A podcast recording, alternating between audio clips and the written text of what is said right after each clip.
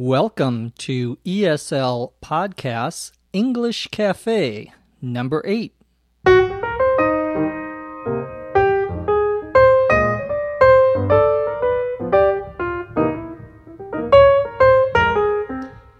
Well, that sound means it's time for another English Cafe.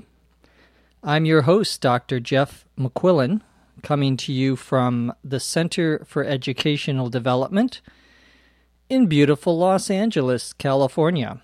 And welcome back. This is your place to learn about all things related to English and American culture. On the cafe today, we are going to talk about best selling books again. We're going to talk about the Sundance Movie Festival. Dr. Phil, a famous psychologist here. Donald Trump, who's a famous businessman. And as always, we'll answer some questions. Let's get started.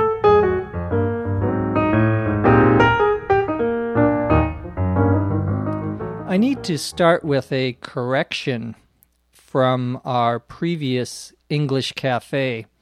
I made a mistake, another mistake. I uh, said that the name of a famous Charles Dickens, the English British writer Charles Dickens, that the name of one of his novels was Bleak Street. And this is, of course, not correct. I should have said Bleak House. H O U S E. Bleak House. So my apologies. I think I was thinking of another expression also, which comes from England, uh, which is Fleet Street. Fleet, F L E E T Street. And Fleet Street is where all of the newspapers uh, in London are located on that street in London.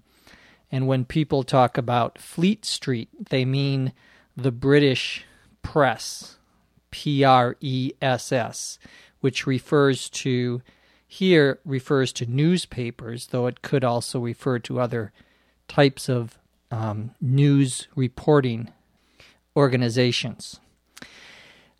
Also, to uh, follow up and the expression to follow up, UP, means to continue to talk about something that we have already talked about to give you in more new information.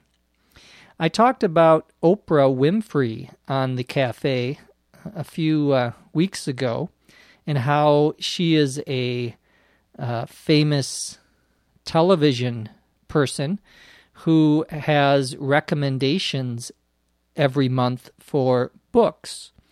And when Oprah recommends a book, Oprah is her first name. When Oprah recommends a book, it usually becomes a bestseller. That is a very popular book. And just last week, she recommended a new book for the month. And of course, after a couple of days, this was the number one selling book in America. Uh, the book, in case you are interested, is called Night, N I G H T, by uh, Elie uh, Wiesel. And it is, some of you may know, a book about how uh, his survival during World War II in a concentration camp uh, during the war. So, uh, but that book is now uh, has a new translation in English and is the number one book in America this week. Well, moving, uh, talking about books, I uh, want to talk a little bit about another best selling book this week. And uh, it is also interestingly enough, a famous television personality, and his name is Dr. Phil. Phil, of course, P H I L, is short for Philip. And Dr. Phil is a psychologist, um, I believe. Uh, I don't think he is a psychiatrist. A psychiatrist has a medical degree, and a psychologist has a PhD degree. But in any case, Dr. Phil is uh, has his own daily television program, and he gives people advice about their relationships, about their boyfriends and their girlfriends and families and so forth. So he's sort of uh, he brings people on his television program and talks to them. Well, he has a uh, a number uh, a top selling book also uh, this week. So Dr. Phil is very famous in the United States, and many people, if you say Dr. Phil, they know exactly who you're talking about. Well, moving from the world of books to the world of movies, this week is also a very famous movie uh, festival, we would call it.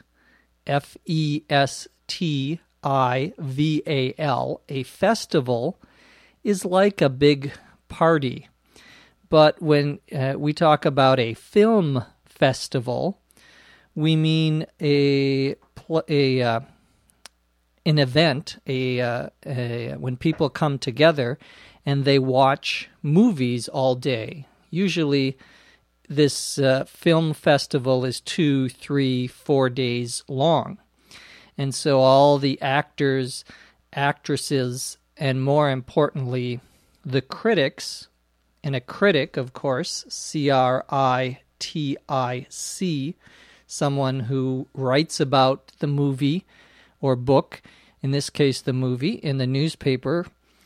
Well, the uh, most famous one for independent movies in the United States is called the Sundance Movie Festival. Now, independent means that they are made by someone other than the big movie, what we would call the studios. A movie studio, S T U D I O, is a big organization, a big company. For example, uh, uh, let's see, lots of them here in Los Angeles. Most of them are uh, here in Los Angeles. They have their headquarters here, meaning their main office here in Los Angeles. Down the street from me, very close to where I live, is Sony Studio, S O N Y course, Sony is a famous electronic uh, manufacturer, a company, Japanese company that makes uh, manu- makes uh, electronic goods. But this is a entertainment part of Sony, and they have a uh, a big studio in a, a city very close to me called Culver City, well, the independent movies are movies made by small companies, people who are not in a big company. The word that we sometimes use instead of independent is just indie, I N D I E. And someone says this is an indie movie, not Indian, okay? indie movie uh, an indie movie is an independent movie, usually with a small uh, budget. A budget, of course, is how much money you spend. So they they don't spend as much money as the big movies. Well, the uh, Sundance, S U N D A N C E, Sundance uh, Movie Festival takes place in uh, Utah. it's in a, a skiing uh, resort or a skiing town in the state of Utah, which is, uh, uh, well, California is on the coast, on the Pacific coast, and Utah is two states to the east. So next to California is Nevada, and next to Nevada is Utah. And so lots of people are talking about the new indie or independent movies. And these are uh, often very uh, excellent movies. So uh, when I find out what the good ones are, I will be sure to tell you. Other news that I read today was uh, somewhat interesting about a man who is very famous in the United States also. And uh, he is a famous business person. In particular, he is a what we would call a real estate magnate. Real estate, two words, R E A L E S T A T E. Real estate means property, buildings, houses, land. That's real estate. Well, a real estate magnate, M A G N A T E, is someone who owns a lot of real estate, many buildings. And in fact, in New York City, for example, there are several buildings that are owned by this man, Donald Trump. One of them is called the Trump Towers. Trump, by the way, T R U M P. And he's very famous in the United States as being sort of, uh, uh, he thinks he's very important.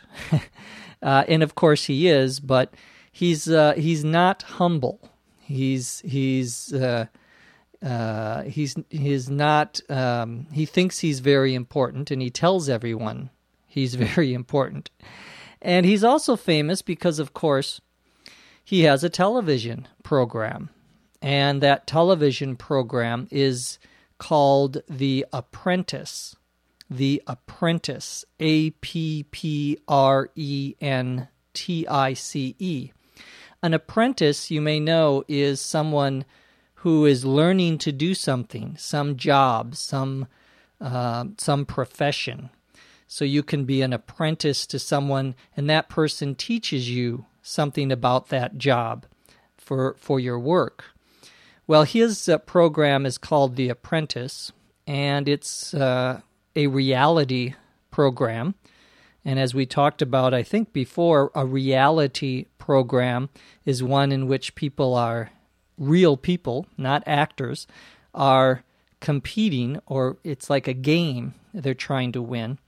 And the game here is to win a one year job with Donald Trump to be his apprentice. It's a very popular show, and uh, he is uh, in the news this week because there is a new book about him, a biography, and a biography, B I O G R A P H Y, is a uh, a book that tells the story, the life story of someone. If you write your own right story, we call that an autobiography. Well, there's a new biography about Donald Trump, and he doesn't like it. And so he has decided to sue, S U E, to sue the author and the company that is uh, making the book, the publisher. To sue, S U E, means to uh, to say that you are doing something wrong and you need to pay me money.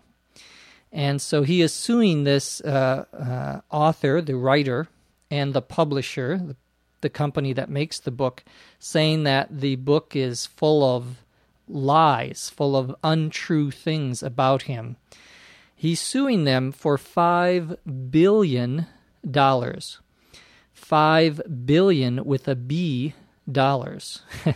now, you know a million dollars that in English has uh, six zeros, so one zero zero zero zero zero zero dollars. A billion dollars in in uh, English has nine zeros, so it's uh, it's a lot of money and uh, it uh, will be interesting to see if he wins his case. His case is his his demand to them that they pay him money. I'm pretty sure the author, the writer, doesn't have $5 billion.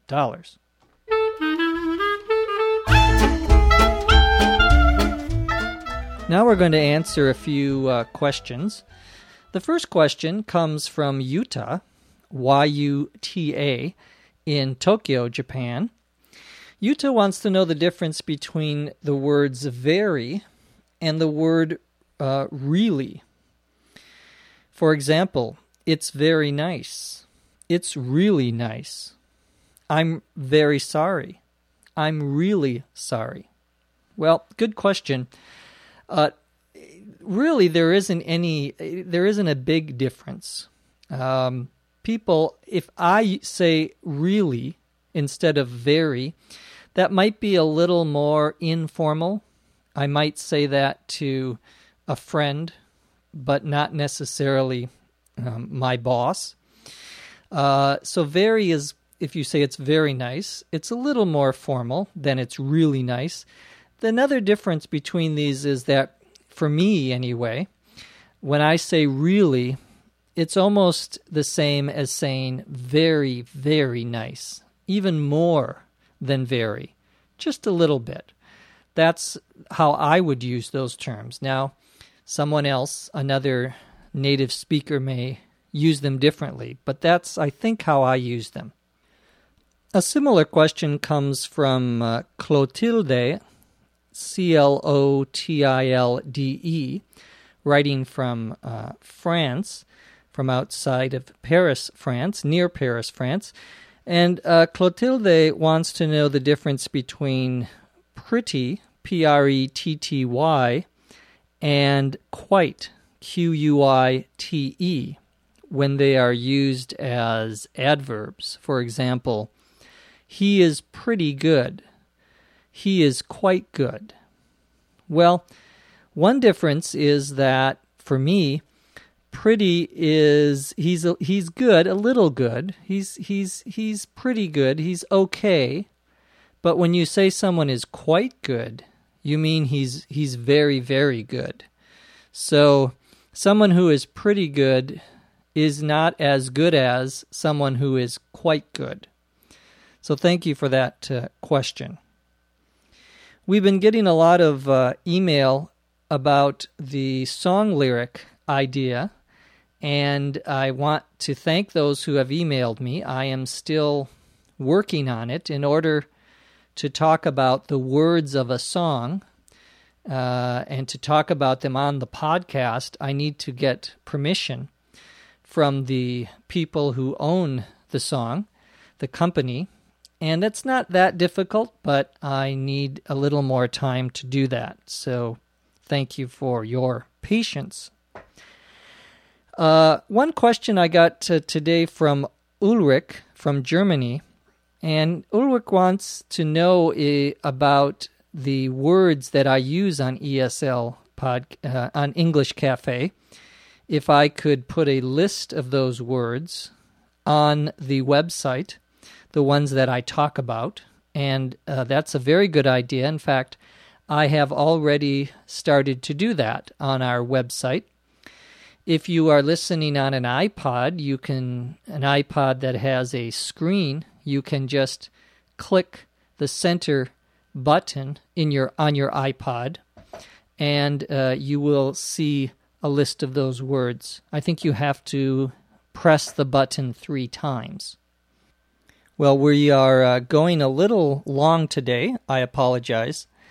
We're going to end the show. As always, we want to thank the most important person for ESL Podcast, Dr. Lucy Tse, who provides uh, our scripts as well as many of the ideas we talk about here on the cafe. From Los Angeles, I'm Jeff McQuillan. Thanks again for listening. We'll see you next time on The English Cafe. English as a Second Language podcast is written and produced by Dr. Lucy Tse, hosted by Dr. Jeff McQuillan. This podcast is copyright 2006.